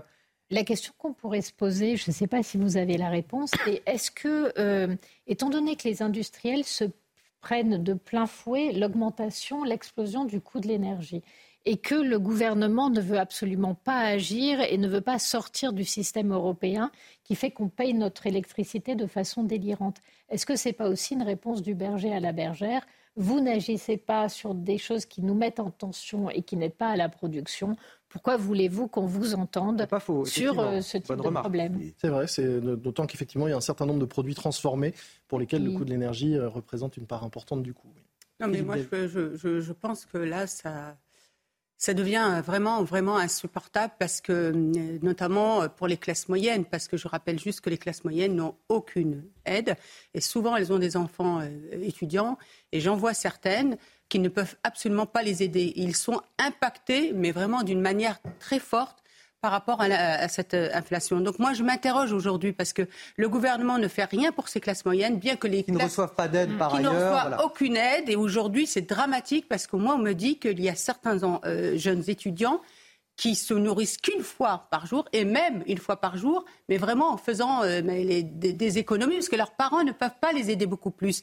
Alors que les classes plus modestes, les familles plus modestes, on a dans, dans les différentes villes des structures qui leur viennent euh, en aide. Je voudrais aussi parler de ce qu'on appelle euh, les travailleurs pauvres, qui sont aussi impactés et qui aujourd'hui vont dans les, centres euh, communaux d'action sociale, dans les restos du cœur. Et c'est une population qu'on voit et qu'on ne voyait pas. Donc c'est extrêmement, il faut que le gouvernement prenne conscience qu'aujourd'hui c'est plus possible d'entendre ce que, ce que je viens d'entendre et surtout de dire on ne reviendra pas comme avant. C'est pas possible ça, parce que le gouvernement, il doit être aussi protecteur du, du peuple. C'est pas possible de dire, eh bien, circuler, il n'y a rien à voir. Je pense aussi euh, euh, à tous ceux qui mangent des produits parfois moins cher, mais aussi de moins bonne qualité, qui subissent bah, au niveau de leur santé. C'est ces parce que denrées-là qui sont achetées, oui. La remarque de Céline était très intéressante, la vôtre aussi, parce que quand on mange des produits de mauvaise qualité, on coûte très cher à la collectivité après euh, pour les problèmes de santé. Absolument, parce qu'on attrape des maladies. Mais je voudrais poser une question, c'est des vieux souvenirs d'économie, donc vous voyez que ça date. on m'a toujours dit que plus on augmentait la masse monétaire, plus ça créait de l'inflation. Alors, sachant que depuis 2008, on a imprimé des milliards et des milliards avec la crise des subprimes, on a appelé ça du quantitative easing pour que personne ne comprenne rien, mais c'était la planche à billets. Et on a remis ça avec la politique Covid. Est-ce que ça n'a pas aussi une part de responsabilité dans l'inflation actuelle? C'est la question que je me pose. Il y a quand même euh, un débat extrêmement intéressant à voir. C'est euh, l'impact de l'inflation sur les recettes fiscales de l'État. Euh, en 2022, la TVA a apporté 15 euh, milliards d'euros de recettes fiscales supplémentaires pour l'État. Seulement la TVA, 15 milliards. L'impôt sur le revenu, c'est 10 milliards d'euros. Et l'impôt sur les sociétés, c'est 12 milliards d'euros. C'est-à-dire qu'aujourd'hui, l'inflation a permis à l'État euh, euh, d'obtenir plus de recettes. Plus de recettes. Et où est cet argent? Ben, cet argent aujourd'hui a permis au gouvernement de faire des choix politiques. C'est leur choix politique. Euh, c'est celui d'augmenter la dépense publique. Il y a des dépenses aujourd'hui dans notre pays qui doivent être revues. La dépense publique sous Emmanuel Macron, c'est 500 milliards d'euros de plus. Et pendant ce temps, toutes celles et ceux qui se lèvent tôt le matin et qui travaillent ont le sentiment de toujours devoir payer sans jamais rien recevoir en retour. Il est possible aujourd'hui d'agir immédiatement en ciblant les produits de première nécessité et en supprimant la TVA sur les produits de première nécessité. Quand on regarde par exemple le prix à la pompe, le prix à la pompe est revenu euh, au niveau, euh, d'après-Covid, c'est-à-dire 2 euros le litre. 2 euros le litre, alors qu'on nous avait promis le blocage des prix à la pompe. Alors soit aujourd'hui le gouvernement nous prend pour des imbéciles en nous expliquant que le pic est passé derrière nous, soit euh, dans ce cas, Bruno Le Maire présente ses excuses et démissionne. Il a complètement abdiqué. Je voudrais juste rajouter une chose très rapidement, très importante. J'ai un dernier sujet concernant les étudiants. Concernant les étudiants, LFI, comme vous le savez, c'est pas ma tasse de thé, mais n'empêche qu'ils avaient proposé justement le, la cantine euh, de Cruz à 1 euro. Et je trouve dommage que la majorité n'ait pas voté. Je crois que même les LR n'ont pas voté. Parce que l'argument, c'est de dire qu'il y a des étudiants qui ont les moyens à travers leurs parents et donc il ne faut pas faire la cantine à 1 euro pour tout le monde, mais pour les étudiants qui souffrent le plus. C'était l'argument, je ne dis pas qu'il est bon, c'était l'argument des LR et les, euh, les enfants de familles modestes, ils sont boursiers, donc ils ont déjà des aides. C'est pour ça que l'État-providence aujourd'hui, il ne parle pas. mais je rappelle quand même qu'on est... est injuste l'État-providence. là, vous venez de dépenser plusieurs milliards tous les deux. Là, vous dépensez des milliards. On est déjà à 1000 milliards de dettes. Après, on fera des plateaux. 3000. Non, 1000 milliards de dettes 3 000, 3 000 milliards de dettes Et hors taxe. Hein, 3 000 milliards de dettes. On a caché euh, des choses sous le tapis. Donc, euh, au bout d'un moment, il faut aussi euh, arrêter de dépenser. Euh, on, va, on va passer à notre dernier sujet, si vous le voulez bien. On, on verra C'est quand même ce que j'ai dit. Enfin, j'ai expliqué que sous Emmanuel Macron, la dépense publique... Supprimer la TVA sur les produits de première nécessité, c'est une nouvelle dépense. alors oui, mais vous pouvez la compenser par les recettes générées au titre de l'inflation. C'est à peu près 50 milliards d'euros de recettes fiscales supplémentaires Allez, on va s'arrêter là. Et, vous avez derrière les profiteurs de crise. Regardez les grands industriels. Regardez, euh, euh, regardez l'augmentation des prix de l'essence. À qui a profité cet argent? Cet argent doit quand même être rendu aux Français. Le scandale fiscal existe et nous devons. On a, on a entendu. S'il vous plaît, je voudrais qu'on passe à notre dernier sujet parce qu'il nous reste pas beaucoup de temps. Le temps pour moi de remercier Lomi Guillot qu'on va retrouver tout à l'heure sur CNews à 15h30 pour l'heure des comptes avec Eric de Ridmaten. Vous aborderez on va parler euh, aujourd'hui euh, retraite, on va parler du gaz aussi, hein, de l'énergie, du prix de l'énergie, et puis on va parler de beaucoup d'autres sujets qui touchent euh, à nouveau au pouvoir d'achat et, à l'argent. Et le rendez-vous est pris tout à l'heure à 15h30 sur CNews, l'heure des comptes, le Guillot, Éric de Ridmaten. Dernier sujet, et je vous disais peut-être y a-t-il un, lien de cause à effet, mais le nombre de vols à l'étalage qui a augmenté de 15% l'année dernière. Face à ce phénomène, une amende forfaitaire délictuelle vient d'être instaurée en cas de flagrant délit. Elle s'élève à 300 euros, majorée à 600 euros en cas de retard. Jusqu'alors, les voleurs rendaient la marchandise sans aucune sanction. Les réactions des commerçants dans ce reportage qui est signé Augustin Donadieu, Jules Bedeau et Pierre Emco. Le vol à l'étalage, cette rue du 15e arrondissement de Paris n'y échappe pas. Dans ce magasin de bijoux fantaisie, les vols dans les rayons sont réguliers. Donc là, nous, on a été obligés de mettre derrière chaque article. Donc voilà, ça, donc c'est un petit, euh, euh, c'est un antivol en fait, euh, tout simplement. Pour le gérant, l'instauration d'une amende forfaitaire pour vol en flagrant délit ne va pas régler le problème. Clairement, la plupart des gens en plus qui viennent, c'est des gens qui sont sans papier. Donc euh, les amendes, ça correspond aux gens qui peuvent les payer. Mais ces gens-là ne peuvent pas payer les amendes. Donc ça sert à quoi de mettre des amendes? 300 euros, 400 euros? Ils n'ont pas d'argent et c'est pour ça qu'ils volent la plupart du temps. Dans cette autre boutique, ce marchand de produits multimédia, lui aussi sujet au vol à l'étalage, se demande comment cette amende pourra être délivrée. Moi, j'arrête un voleur, je suis tout seul dans ma boutique. Je fais quoi? Je, l'attache derrière ma caisse, euh, je, ferme mon magasin, le type se débat. Euh, je pense que la mesure, elle n'est pas tout à fait complète. Du côté des voleurs, même expérimentés, la sanction encourue semble être dissuasive. Parce que là, on se dit, euh, au pire, si on se fait prendre, on dit ah désolé, et on, ne recommencera pas, et puis voilà, on repose, on repose l'article, et voilà, c'est tout. Alors si une amende Ouais, bah c'est sûr que c'est beaucoup plus risqué. Bah ça me ferait peur parce que bah, je suis un voleur à l'étalage. Mais j'ai arrêté, c'est du passé. Ces voleurs encourent dorénavant une amende de 300 euros, majorée à 600 euros en cas de retard. Les commerçants, eux, n'auront plus besoin d'aller déposer plainte au commissariat.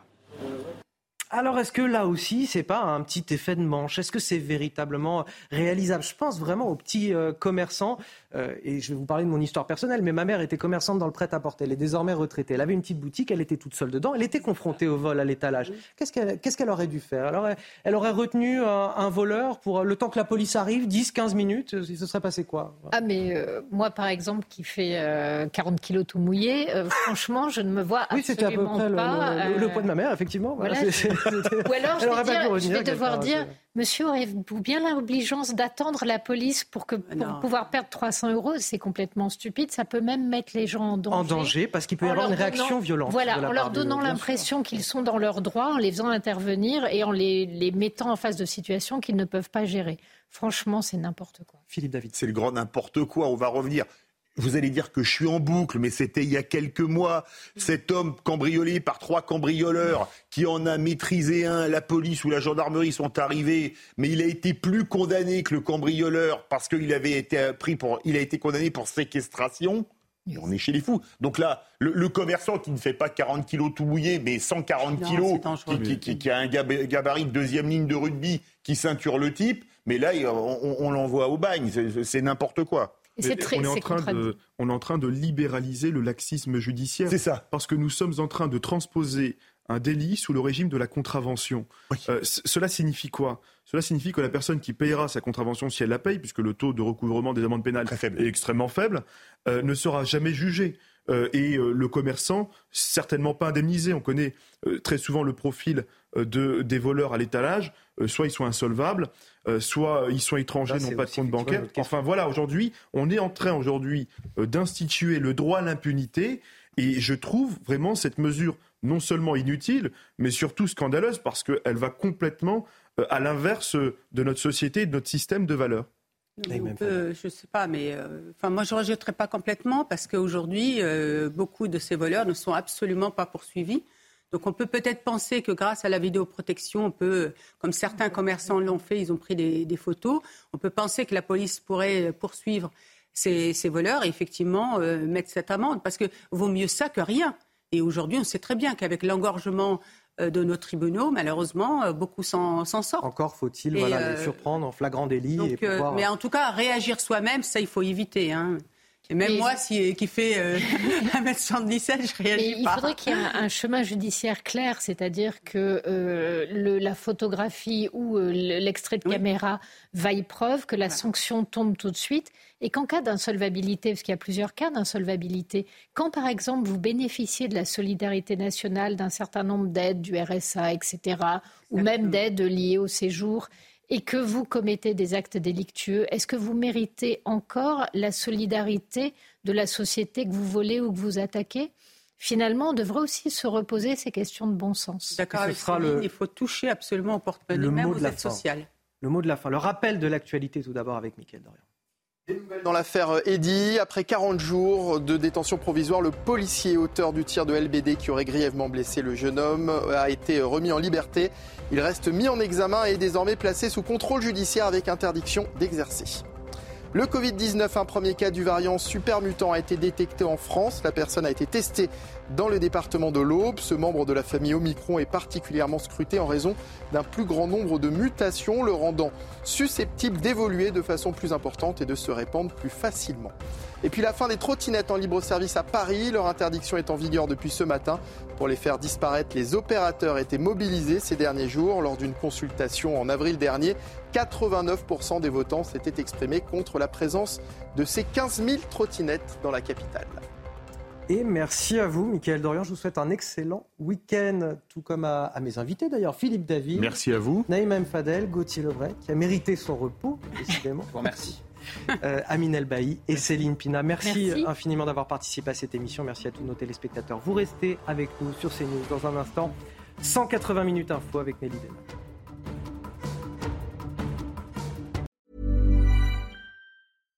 Selling a little or a lot? Shopify helps you do your thing however you cha-ching. Shopify is the global commerce platform that helps you sell at every stage of your business. From the launch your online shop stage to the first real life store stage, all the way to the did we just hit a million orders stage. Shopify is there to help you grow. Shopify helps you turn browsers into buyers with the internet's best converting checkout. 36% better on average compared to other leading commerce platforms because businesses that grow grow with Shopify. Get a $1 per month trial period at shopify.com/work. shopify.com/work.